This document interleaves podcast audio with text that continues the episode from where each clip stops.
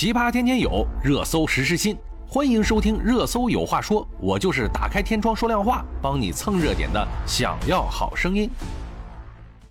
疫情一直陪伴着我们快三年了，我们的防疫政策也在一直的不断的调整，为的就是能够让大家更好的生活。这不，国家发布了第九版新冠防控方案，具体内容是什么呢？我们援引央视新闻客户端的内容，方便大家了解。内容如下：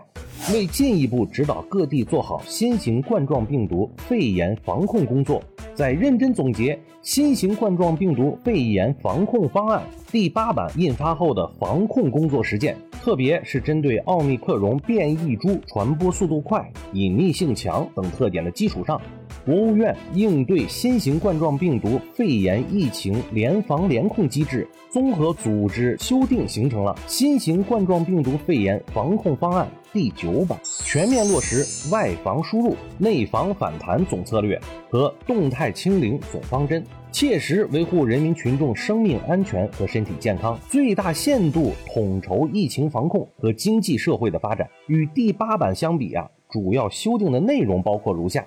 第一，优化调整风险人员的隔离管理期限和方式，将密切接触者入境人员隔离管控时间从十四天集中隔离医学观察加七天居家健康监测调整为七天集中隔离医学观察加三天居家健康监测，核酸检测实施从集中隔离医学观察第一、四、七、十四天核酸检测。采集鼻咽拭子，解除隔离前双采双检，调整为集中隔离医学观察第一、二、三、五、七天和居家健康监测第三天核酸检测，采集口咽拭子，解除集中隔离医学观察前不要求双采双检。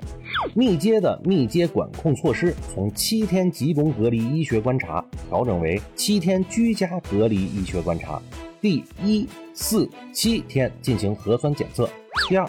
统一风控管理区和中风险区域划定标准，将两类风险区域划定标准和防控措施进行了衔接对应，统一使用中高风险区的概念，形成新的风险区域划定和管控方案。高风险区实行足不出户上门服务，连续七天无新增感染者降为中风险地区；中风险区连续三天无新增感染者降为低风险区。其他地区对近七天内有高风险区旅居史人员采取七天集中隔离医学观察措施。中风险地区实行足不出区错峰取物，连续七天无新增感染者降为低风险区。其他地区近七天内有中风险区域旅居人员，采取七天居家医学观察措施。低风险区指中高风险区所在的县市区旗等其他地区实行个人防护，避免聚集。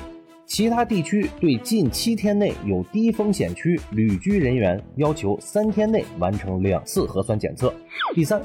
完善疫情监测要求，加密风险职业人群核酸检测频次，将与入境人员、物品、环境直接接触的人员核酸检测调整为每天一次；对人员密集、接触人员频繁、流动性强的从业人员核酸检测调整为每周两次。增加抗原检测作为疫情监测的补充手段。基层医疗卫生机构对可疑患者疫情处置时，对中高风险区域人员等可以增加抗原检测。四、优化区域核酸检测策略，明确不同人口规模区域核酸检测方案。针对省会城市和千万级人口以上的城市、一般城市、农村地区，综合疫情发生后感染来源是否明确。是否存在社区传播风险，以及传播链是否清晰等因素进行研判，根据风险的大小，按照分级分类的原则，确定区域核酸检测的范围和频次。